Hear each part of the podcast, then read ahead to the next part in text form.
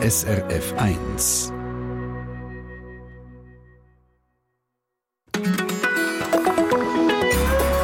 SRF 1. Heute im Treffpunkt geht es um eine Geschichte, die weltbekannt ist und wo so geht. In den Ländern Mittelerdes berichtet die Legende vom dunklen Herrscher Sauron und dem Ring, der ihm die Macht verleiht, die Welt zu knechten. Die Geschichte heißt Herr der Ringe und der Mann, wo sie sich ausdenkt hat und wo sie geschrieben hat, hat gelebt bis im September vor genau 50 Jahren. Er heißt J.R.R. Tolkien. Um ihn geht es heute. Und darum, warum das sein Roman Herr der Ringe bis heute begeistert. Und wenn Sie jetzt die Ohren gespitzt haben oder sogar fast so spitzige Ohren bekommen haben wie ein Elb, wo Sie den Ausschnitt gehört haben aus dem Filmtrailer oder einfach nur den Namen Tolkien, dann sollten Sie uns dringend schreiben oder anrufen und mitreden heute im Treffpunkt und erzählen, was Sie so begeistert an den Geschichten vom Tolkien.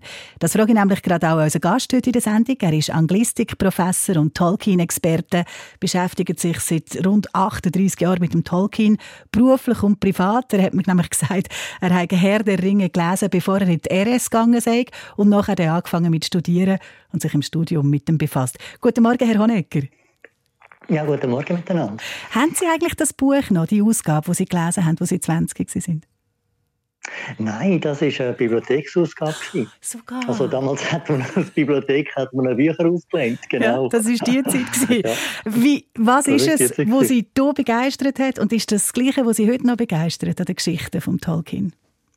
Ja, also ich muss sagen, am Anfang bin ich eigentlich nicht so begeistert gewesen, weil ähm, ich habe sehr viel Fantasy gelesen hatte und ich habe Tolkien erst am Schluss gelesen. Und dann habe ich gedacht, ja, das kennt mir schon alles. Also ich habe es eigentlich falsch, ich, habe das Ross von hinten aufgezäumt, oder? Ich hätte eigentlich anders sollen. Aber ich, ich habe dann sehr schnell gemerkt, ja, also äh, das ist natürlich das Original. Mhm. Und ähm, was mich eben fasziniert hat, er gibt eine Art, äh, einen Sinn, also seine Erzählung äh, ist sinnstiftend. Mhm. Mhm. Ich kann das vielleicht später ja, äh, unbedingt. ausführen. genau. Ich bin sehr äh, es gespannt. Es gibt eine Art Trost. Ja. Es gibt eine Art genau. Trost, es gibt einen Sinn. Ich bin gespannt, wie Sie das ausführen ja. und was man hört über seine Geschichten, die ja die Bücher schon längstens verloren haben. Die Geschichten vom Tolkien. Die sind auf der Leinwand, sind im Internet, sind in Games gelandet, leben fröhlich weiter und vermehren sich. Um das geht es heute im Treffpunkt. Schön sind Sie alle dabei. Am Mikrofon Christina Lamm.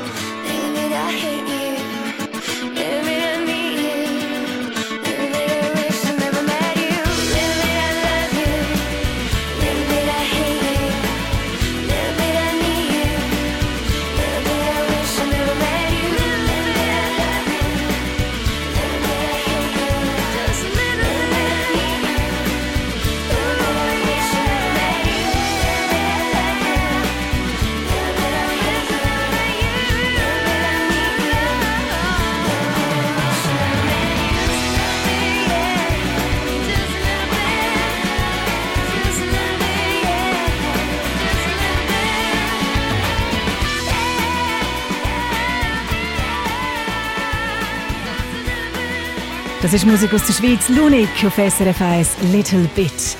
Und im Treffpunkt geht es heute um einen, der eine ganz kurze und eine sehr, sehr, sehr lange Geschichte geschrieben hat. Beide sind weltbekannt. Herr der Ringe heißt die sehr lange Geschichte, der Hobbit heißt die kurze. Und der Mann, der sich die Geschichten und noch viel mehr dazu ausdenkt hat, das ist der britische Schriftsteller John Ronald Rule Tolkien. Was für ein Name. Meistens kürzt man seine Vornamen ab, sagt J.R.R. Tolkien. Er hat sich nicht nur die Geschichten ausdenkt, sondern auch eine ganze Welt dazu und Völker und Zeitalter und Sprachen.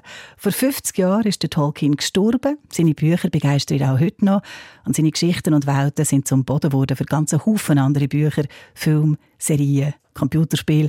Einer, der Werk und Welt vom Tolkien so gut kennt, dass wir ihn heute als Reiseleiter haben durch die Treffpunkt-Sendung. Das ist der Thomas Honecker. Sie haben ihn vorher schon kurz gehört. Er ist Sprachwissenschaftler, Professor für Anglistik, Tolkien-Experte, lebt und lehrt an einem Ort, wo er nicht können zu uns ins Studio kommen ist aber nicht in Mittelerde, sondern in der Deutschen Universitätsstadt Jena und ist am Telefon zugeschaltet. Herr Honecker, hallo noch einmal. Hallo, ja genau, der Mario Verlang. Also mit Ihnen zusammen wollen wir heute erkunden, was der Tolkien geschrieben hat und wie wichtig dass das heute noch ist. Wir müssten aber zuerst noch ein bisschen wissen, was das für einer war eigentlich. Wenn Sie in wenigen Worten müssten beschreiben was war er für ein Typ? Gewesen? Er war eine Art ein Kollege, könnte ich fast sagen. Also er war ein Professor, gewesen, äh, hauptsächlich an der Universität Oxford und hat dort äh, vor allem alt- und mittelenglische Literatur und Sprache gelehrt. Also das, was ich das Privileg habe, da in Jena auch zu lehren. Mhm. Äh, also er hat sein Leben lang sich als Sprach- und Literaturwissenschaftler gesehen, nicht so sehr als Autor und ist eigentlich erst relativ spät als Autor berühmt mhm. worden. Also der große Durchbruch ist erst nach seiner Pensionierung passiert. Ja, es ist nämlich... Und er ist teilweise... Ja? Und er war auch sehr ein bisschen irritiert. Gewesen. Also gerade, äh, als er so in den USA den Kultstatus erreicht hat, da haben dann Leute die Nacht angerufen, weil sie nicht mit der, mit der Zeitverschiebung äh, einberechnet haben. Und äh, das, das, ist, das ist für ihn natürlich befremdlich. Er war immer sehr britisch höflich, aber ähm, das hat ihm, glaube ich, nicht ganz so gepasst. Was hat ihm nicht so passt, dass man ihn aus dem Schlaf reißt oder dass, oder dass die Fans ja, ihm so nachkommen? Ich glaube, dass er sich plötzlich als Kultstar gesehen, mhm. also gesehen worden ist. Mhm. Das hat er sich, glaube ich, nie selber gesehen. Das ist, das ist zu sehr ist ein Wissenschaftler für das.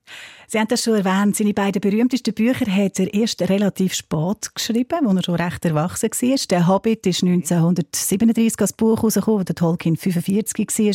Herr der Ringe Mitte 50er Jahre, da war er schon über 60 Jetzt müssen Sie uns ein bisschen erzählen und ein bisschen ausholen, in was für einem Umfeld und zwar privat, persönlich, aber vielleicht auch historisch, sind die Bücher entstanden. Also der Hobbit ist relativ einfach. Das ist eine Geschichte für seine Kinder. Er hat vier Kinder gehabt. Ähm, und er hat die als gute Nachgeschichte erzählt. Und es ist ja berühmt, in einem Interview hat er gesagt, die Inspiration für den Hobbit sei gekommen, wo er so Anfang 1930 oder ein bisschen früher hat er müssen im Sommer ähm, Aufsätze korrigieren, also äh, Examensaufsätze. Ja. Und da hat ein Student hat ein Blatt leer gelassen und dann war er so begeistert gewesen, da muss er nichts korrigieren auf dem leeren Blatt. dann hat er einfach spontan einen Satz angeschrieben, hat keine Ahnung gehabt, woher er kommt. In a hole in the ground, there lived a hobbit. Also in einer Höhle in der Erde, da lebte ein Hobbit. Was ein Hobbit ist, hat man damals 1930 eigentlich nicht gewusst. Also wenn Sie jetzt das Wörterbuch genommen haben und nachgeschaut haben, Hobbit, dann haben Sie das nicht drin gefunden. Mhm. Und wie das so ist mit unbekannten Wörtern oder mit geheimnisvollen Wörtern, die haben dann beim Tolkien haben das ähm, eine Neugier hervorgerufen, wo er dann hat die Sachen zu erkunden probiert. Und meistens äh, hat er dann, wenn er sozusagen nicht schon Geschichten gefunden hat dazu, hat er Geschichten geschrieben, um etwas zu erklären. Und der Hobbit, kann man sagen, ist eine Art eine Geschichte, mhm. die erklärt, was ist ein Hobbit und was macht er in einer Höhle in der Erde. Mhm. Jetzt komme ich geschwind rein. Also die Geschichte über einen Hobbit, die hat er ursprünglich für seine Kinder geschrieben. Wer hat ja. denn die Geschichte tatsächlich gelesen? Also zuerst wirklich nur seine Kinder und dann ähm, hat das Manuskript an eine Verlagsmitarbeiterin äh, gegeben und die war begeistert davon und hat gesagt, also das musst du unbedingt publizieren, gib es dem Verlag weiter. Und der Verlag hat es dann auch angenommen. Und äh, es war ein relativer Erfolg. Also man kennt das ja, dass äh, Professoren oder äh, Dons oder Universitäten, Cambridge oder Oxford, die schreiben Kindergeschichte. Also der Lewis Carroll mit Alice in the Wonderland, ähm, mhm. das ist ja auch ein Mathematikprofessor in Cambridge. Also das ist nichts Außergewöhnliches Mhm. Ähm, was dann aber ein bisschen außergewöhnlich geworden ist, äh, ist natürlich Herr der Ringe. Also das ist eigentlich zuerst ganz harmlos denkt sie als Nachfolgebuch für den Hobbit und der Verlag, wo er gesehen hat, dass das gut läuft, hat gesagt, ja, könntest nicht bis nächste Weihnachten ein Nachfolgeband schreiben? Und der Tolkien, großartige Selbstbeschätzung, hat gesagt, ja, ja, kein Problem. Ja, und dann hat es halt zwölf Jahre gedauert, bis äh, eigentlich der Text fertig ist und dann nochmal fünf Jahre, also insgesamt äh, genau, also eben 54 ist der erste Band von Herr der Ringe so. Es hat ein bisschen länger gedauert und es mhm. ist dann nicht mehr das Kinderbuch gewesen, weil ich der Verlag erwartet hat. Mhm. Und Sie haben das vorhin schon angetönt. Es hat Kultstatus erreicht, ein bisschen später. Also Tolkien er hat gelebt bis 1973, ist aber vor 50 Jahren mhm. gestorben und hat das mitbekommen. Sie haben schon ein bisschen angetönt, was er für eine Beziehung hat zu seinen Fans. Ich werde das noch ein bisschen vertiefen im nächsten Teil, wenn wir miteinander reden, darüber, wie vor allem die Hippie-Kultur mit dem mhm. Tolkien eine Beziehung eingegangen ist. Das hören wir ein bisschen später. Noch ein bisschen Musik. Thomas Honecker, Anglistik-Professor und Tolkien-Experte, heute im Treffpunkt. Und was eben auch noch wichtig ist, ist, wenn der Tolkien seine Geschichten über das Auenland und Mordor und Hobbits und der Ring nicht geschrieben hätte, dann würde es, glaube ich, in den Buchhandlungen und Bibliotheken ganz anders aussehen als heute und auch in der Welt von Film, Serien und von Computerspielen. Warum der Tolkien das alles so fest beeinflusst hat, so viel möglich gemacht hat und wie genau, um das geht es als nächstes beim Treffpunkt.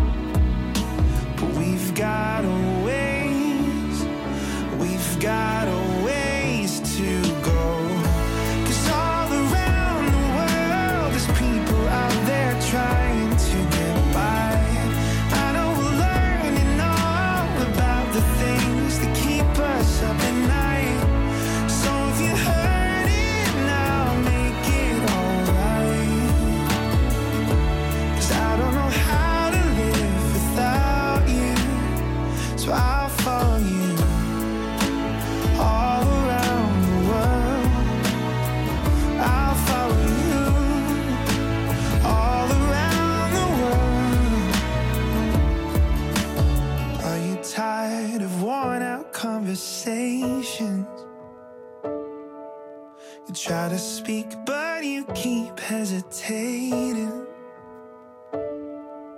It's beautiful what words can do. I would say them all to you, but you don't hear a single thing I'm saying. So we've got a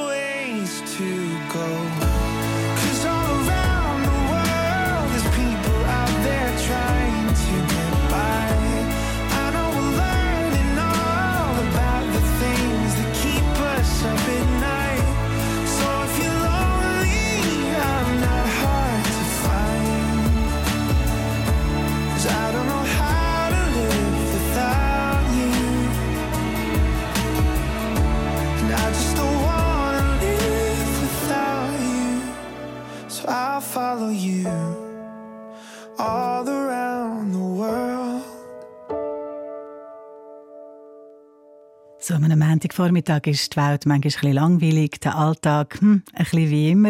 Da ist gut, dass man sich mitnehmen in ganz andere Welten, ganz andere Zeiten und so ganz andere Themen hier im Treffpunkt. Herr der Ringe und Tolkien, um das geht es heute. Und wenn Sie so hingerissen sind von diesen Geschichten oder von den Filmen, dass sie vielleicht einen Ring gekauft haben, der genau so aussieht wie der im Film «Herr der Ringe» mit dieser Inschrift. Oder dass sie regelmäßig einmal im Jahr einen Filmmarathon machen, die ganze Nacht lang alles das schauen. Oder dass sie gelernt haben, Elbisch reden oder schreiben. Dann müssen Sie uns das erzählen. Rufen Sie an 0848 440 222 oder schreiben Sie uns ein Mail Studio auf srf1.ch. So Geschichten mit Zauberinnen und Drachen, mit fantastischen Welten, mit mächtigen Königen, epischen Schlachten, Fabelwesen, Magie, die findet man ja in der Buchhandlung oder wenn man einen Film sucht oder eine Serie unter dem Stichwort Fantasy. Das ist der Name für die Art, das Genre von Geschichten. Und einer der Väter der Fantasy ist eben der J.R.R. Tolkien, heisst Hat der Roman Herr der Ringe geschrieben, Klassiker von der Fantasy-Literatur, weltweit um die 150 Millionen Mal verkauft. Und wir haben einen Experten bei uns in der Sendung, den Thomas Honecker, Tolkien-Experte. Herr Honecker, ohne Tolkien keine Fantasy. Kann man das so sagen? Ja, das kann man eigentlich schon sagen. Ich meine, es hat vor Tolkien Fantasy gegeben. Und es gibt auch natürlich nach Tolkien nicht Tolkien Fantasy, aber sein Einfluss ist wirklich, muss man sagen, überragend. Ein Ort, wo der Einfluss wahnsinnig groß geworden ist, das war offenbar in den 60er Jahren und hat du mit der Hippie-Bewegung. Die sind wahnsinnig Fan von Tolkien, seinen Geschichten. Können Sie uns das erklären? Ja, also der ursprüngliche äh, die Ausgabe von Herr der Ringe ist ja 54, 55 rausgekommen. Das sind drei Bände. Ähm, das ist sehr teuer gewesen, weil das ist Hardcover gewesen. Und in den USA ähm, hat es die dann sozusagen auch gegeben, aber das hat eigentlich nicht so sehr Anklang gefunden, weil eben, es ist relativ teuer gewesen. Und in den 60er Jahren hat dann ein Verlag, Ace, ähm, hat eine Art Piratenausgabe gemacht, also eine Art Raubkopie, weil es nicht ähm, Copyright geschützt war. Und die haben eine billige Taschenbuchausgabe gemacht. Und dann ist das sozusagen zur gleichen Zeit erschienen wie eine Art die Studentenbewegung, dann eine Tipi-Bewegung äh, sich damit verschmolzen hat, rausgekommen ist. Und die haben sich natürlich drin gesehen als die kleinen Leute. Also die, die gegen das grosse, übermächtige Establishment, also der industriell-militärische Komplex ankämpfen. Also die haben sich sehr stark mit dem Hobbit, mit den Hobbits identifiziert, den Kleinen, die gegen die übermächtig böse Macht, die dunkle Macht ankämpfen tun. Mhm. Und möglich wurde ist das Identifizieren überhaupt darum, weil die Bücher in einer Form zu einem erschwinglichen Preis plötzlich herum sind. Das ist ja wirklich noch interessant. Das Identifizieren mit den Figuren auf einer etwas anderen Ebene, das ist etwas, was unsere Hörerin auch geschrieben hat, die Elena von St. Gallen. Sie sagt, die Bücher die lassen einem in eine ganz neue Welt eintauchen, sind ausdruck, ausdrucksstark, sind bildhaft geschrieben.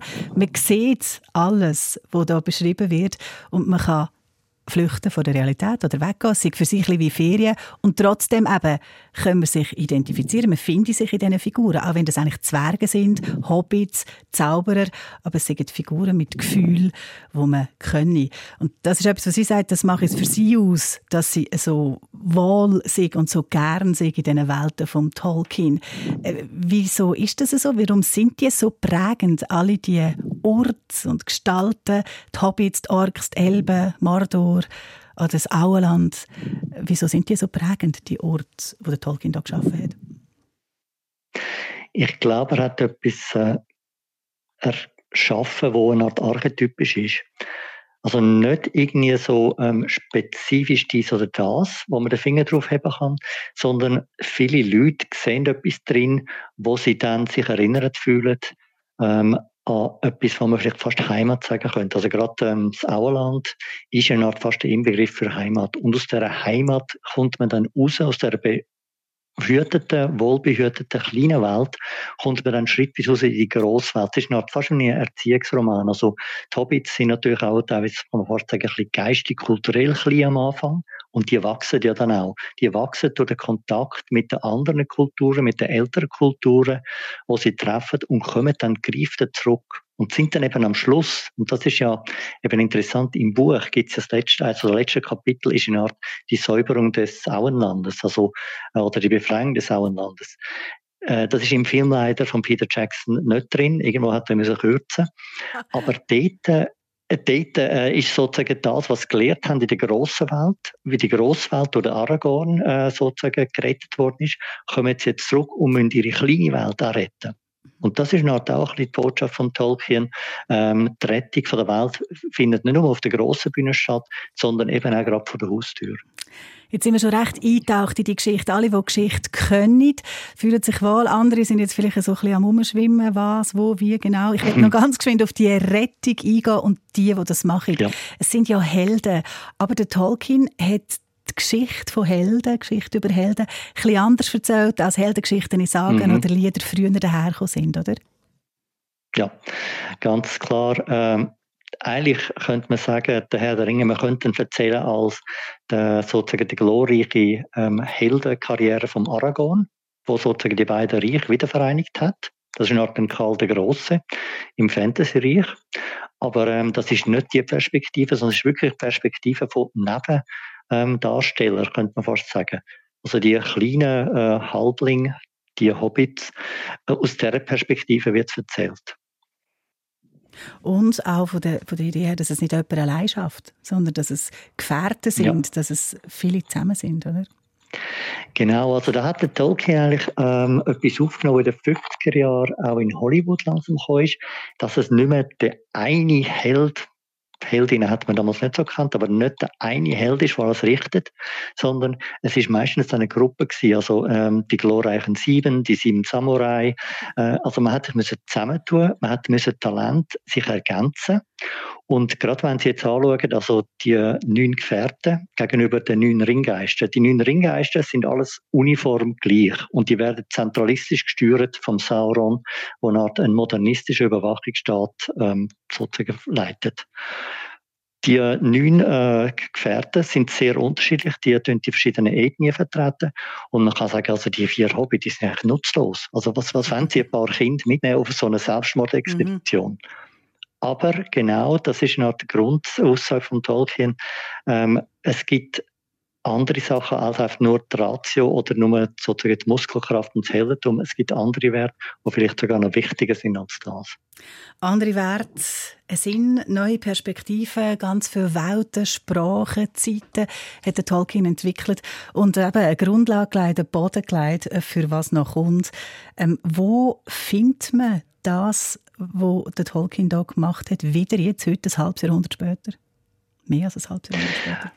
Ja, also ähm, der erste grosse Verbreitung war natürlich durch sogenannten äh, Rollenspiele, Role-Playing Games, Dungeons and Dragons und so. Die haben dann auch so die archetypische Gruppe, Abenteurergruppe zusammengestellt, Elb, Elbin, ähm, Krieger, äh, Zwerg, Hobbit, äh, wo dann sozusagen aufs Abenteuer gehen. Und äh, später natürlich, also äh, sehr, äh, sagen wir zeitnah, haben natürlich andere Autoren das schon aufgenommen. Und der Peter Jackson, kann man sagen, die Filme, die haben das wieder ein bisschen neu interpretiert für eine Audienz, also für das Publikum vom 21. Jahrhundert. Und der Jackson hat dann bewusst gewisse Änderungen gemacht, die eigentlich nicht in Tolkien sind. Er hat zum Beispiel die Rolle der Frauen prominenter gemacht mhm. ähm, und hat da gewisse, sagen wir, eher hierarchische Verhältnisse. Also der Sam und der Frodo, das ist ähm, der Offizier, der Frodo, und der Sam ist sein Offiziersbursche. Das ist schon im Ersten Weltkrieg, hat Tolkien gesagt, er hat ja als ähm, Offizier im Ersten Weltkrieg, ist er da der Schlacht von der Somme dabei gewesen. Und er hat das abbildet im ähm, Verhältnis von Sam und Frodo. Und das ist für uns natürlich im 21. Jahrhundert, ist das völlig fremd. Ja. Und da hat Peter Jackson hat das müssen übertragen auf eine andere, eher gleichartige Freundschaft. Der Tolkien-Experte Thomas Honecker heute bei uns im Treffpunkt Tolkien-Fans. Herzlich willkommen ich glaube, wir haben jemanden gefunden, der uns erzählt, wie sie als Hobbit unterwegs ist. Manchmal bin ich sehr gespannt auf das Gespräch. In ein paar Minuten machen wir weiter um die 20 vor hier im Treffpunkt auf SRF 1. SRF Verkehrsinfo von 10.31 Uhr in der Zentralschweiz auf der A2 Richtung Luzern. Stau ab Dagmersellen, dies nach einem Unfall im Mariazell-Tunnel. Dann Stau oder stockend wegen Bauarbeiten am Zürichsee auf der A3 Richtung Chur zwischen Richterswil und Wollerau und zwischen Lachen und Pfäffikon in beiden Richtungen. In Graubünden auf der A13 Richtung San Bernardino zwischen Chur Nord und Chur Süd und noch ein Hinweis zum Albula Pass. Das ist eine gute Meldung zum Schluss. Der Albula Pass ist wieder offen. Machen Sie es gut unterwegs durch den Montag, den 4. September.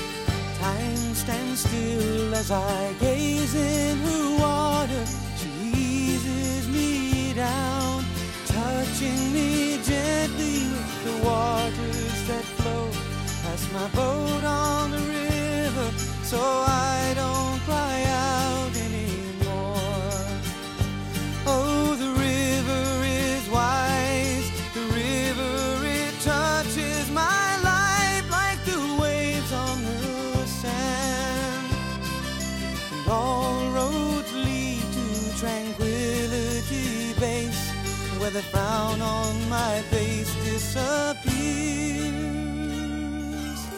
Take me down to my boat on the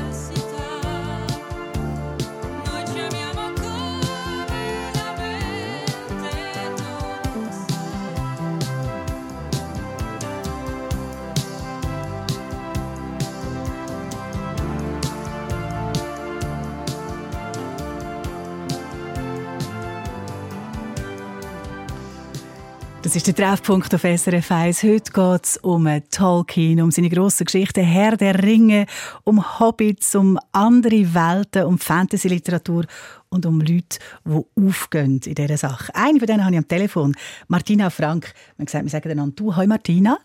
Hallo, ciao Christina. Du hast als Teenager Herr der Ringe gelesen und dann muss es dir den Ärmel reingezogen haben auf eine Art wie also wenig anderen. weil Es hat dich Ja. fürs Leben begeistert. Das ist es so. Also das hat mir wirklich gezeigt, dass Fantasy, das ist meine Welt. Und ähm, also eben, dass das ist, hat äh, Tolkien hat nicht unwesentlich dazu beigetragen. Das, das, ich war etwa 12 oder 14, gewesen, als ich es gelesen habe. Jetzt, wie alt bist du jetzt? Darf ich fragen? 55. Gut, 55. Und manchmal bist du unterwegs nicht als Martina, sondern in einem anderen Gewand. Kannst du vielleicht zuerst mal Richtig. beschreiben, wie du den aussiehst?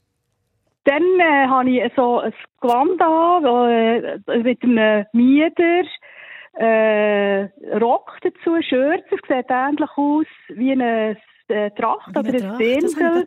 ja. Genau, mit äh, sonst so, so Accessoire, also einem selber gehäkelten Täschchen dazu und Barfis vor allem. Barfuß, weil Hobbits, die Hobbits bei Herr der Ringe, die sind barfuß. Dann bist du eine Hobbitfrau. Richtig, genau. Und Ein Hobbinchen, sage ich dem mal. Hobbinchen, unterwegs als Hobbinchen. Und wo bist du denn unterwegs? Wo gehst du hin, wenn du in diesem Aufzug unterwegs bist? Ja, so, ich würde jetzt mal sagen, Fantasy-Veranstaltungen. Also ursprünglich angefangen habe ich bei einer Veranstaltung in Deutschland. Die hat dann zumal noch äh, Rincon geheissen. Und hat, ist wirklich spezialisiert auf alles, was eben mit Herr der Ringe, mit Tolkien und so. Und äh, hat extrem viel Cosplay so gehabt dort. Und dort bin ich eben auch reingekommen. Und an so einem Treffen, wo sich Fans treffen von vielleicht einem bestimmten ähm, äh, Fantasy-Autor oder Werk, oder dann gibt es natürlich auch ganz andere, was umfassend in viele Richtungen geht. Redet man denn nur mit anderen Hobbits, die man dort antrifft? Und über was redet man denn? Ähm, ja, das ist, das ist, ja, man hat über alles. Eigentlich Fantasy, natürlich über die Filme. Es gibt ja auch ganz viele, die schon in Neuseeland waren, die erzählen dann vielleicht über das. Ja. Oder man redet natürlich über die Filme selber, über die Bücher selber. Tauscht man auch Ähm, Tipps aus und sagt, wie, ja genau, wie hast du dein Kostüm gemacht, wie hast du das genäht, wie ist das Genau. gegangen Genau. Und wie lange bist du schon Fan? Ja, also das ist, also ich muss es wirklich sagen, ich kenne ganz, mittlerweile einen ganzen Haufen Leute. Ich bin, glaube ich, irgendwie 2014 das erste Mal, als wir so ein Event gsi oder äh, Rincon gsi und man kennt sich mittlerweile und ähm, ja, also es ist es ist Familie. Es also ist man Familie. kennt sich und es ist wie heimkommen, wenn man dort ist. Ja, genau. Weil man kann irgendwie, man redet die gleiche Sprache, man Ja. weiß von was man redet. Innerhalb voneinander. Warum eigentlich bist du ein Hobbinchen geworden und nicht ein Elbe? Weil ich weder die Figur noch die Grösse habe von der, Elbe. also ich habe mich, ich habe einfach, abgesehen davon sind natürlich die Hobbits echt sympathisch. Aber ja. Sie sind nicht wahnsinnig hochstehend, nicht wahnsinnig intellektuell, sondern echt ein bisschen einfach gestrickt. Und äh, ich keine Elbe. Sie sind ein bisschen kindlich auch, oder?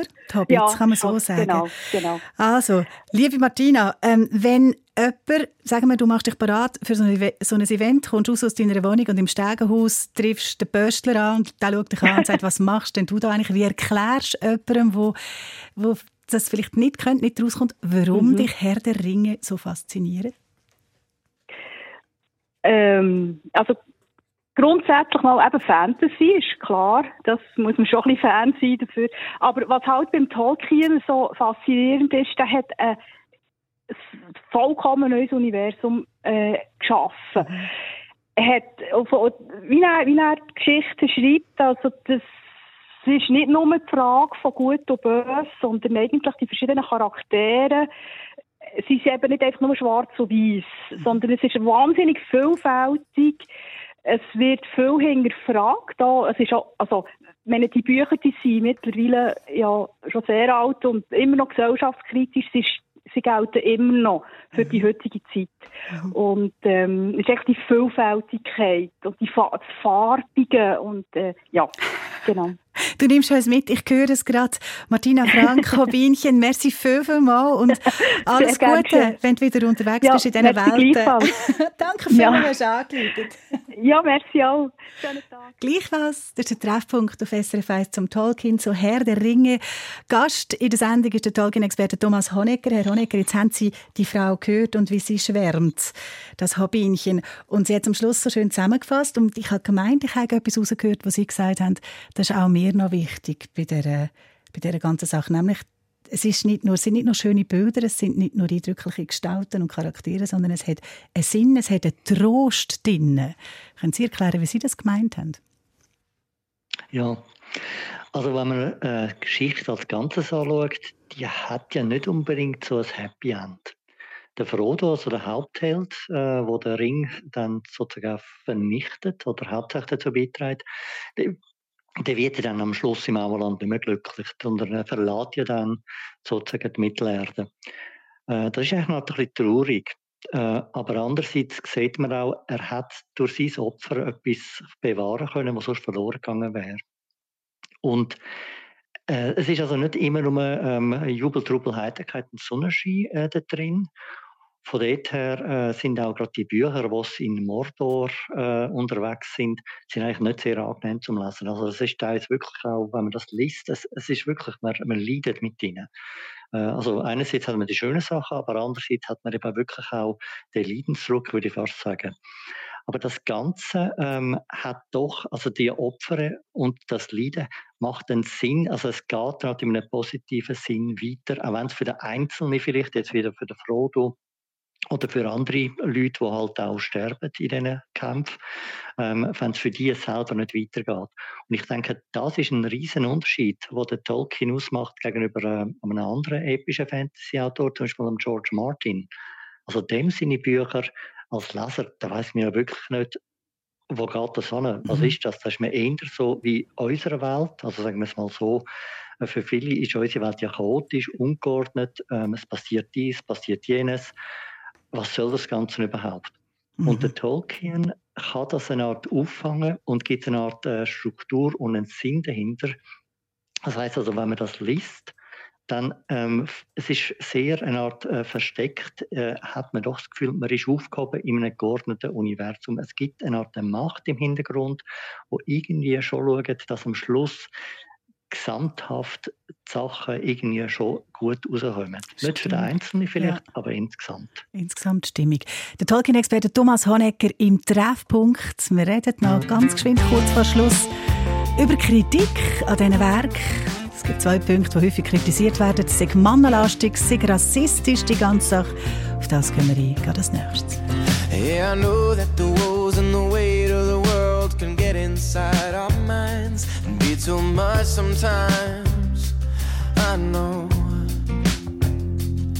But baby, don't let the no's and the ups and the downs from the roller coaster ride beat you up inside. Baby, don't. But if you ever feel that way, don't you ever hesitate. Cause you got my number, you can call on me.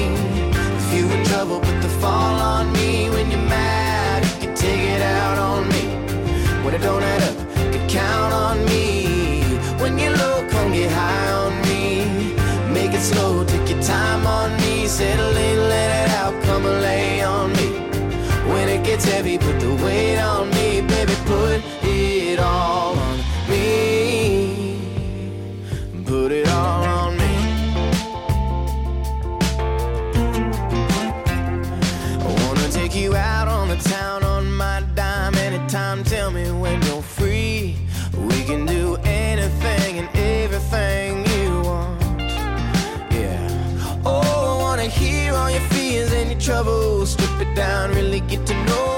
another. When it's nobody but you and me, just us. Girl, you know I'm here for you. You can lean on me anytime you need to. You got my number, you can call on me. If you in trouble, put the fall on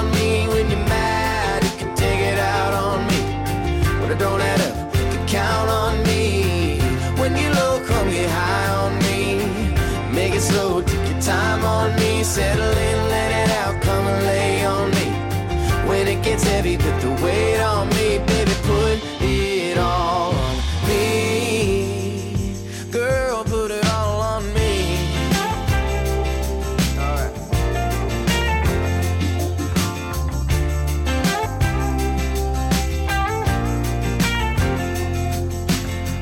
Come on, relax your mind on me. When you need a shoulder, you could cry on me. Baby, you can bet your life on me and put it all on me. You got my number, you can call on me. If you in trouble, put the fall on me.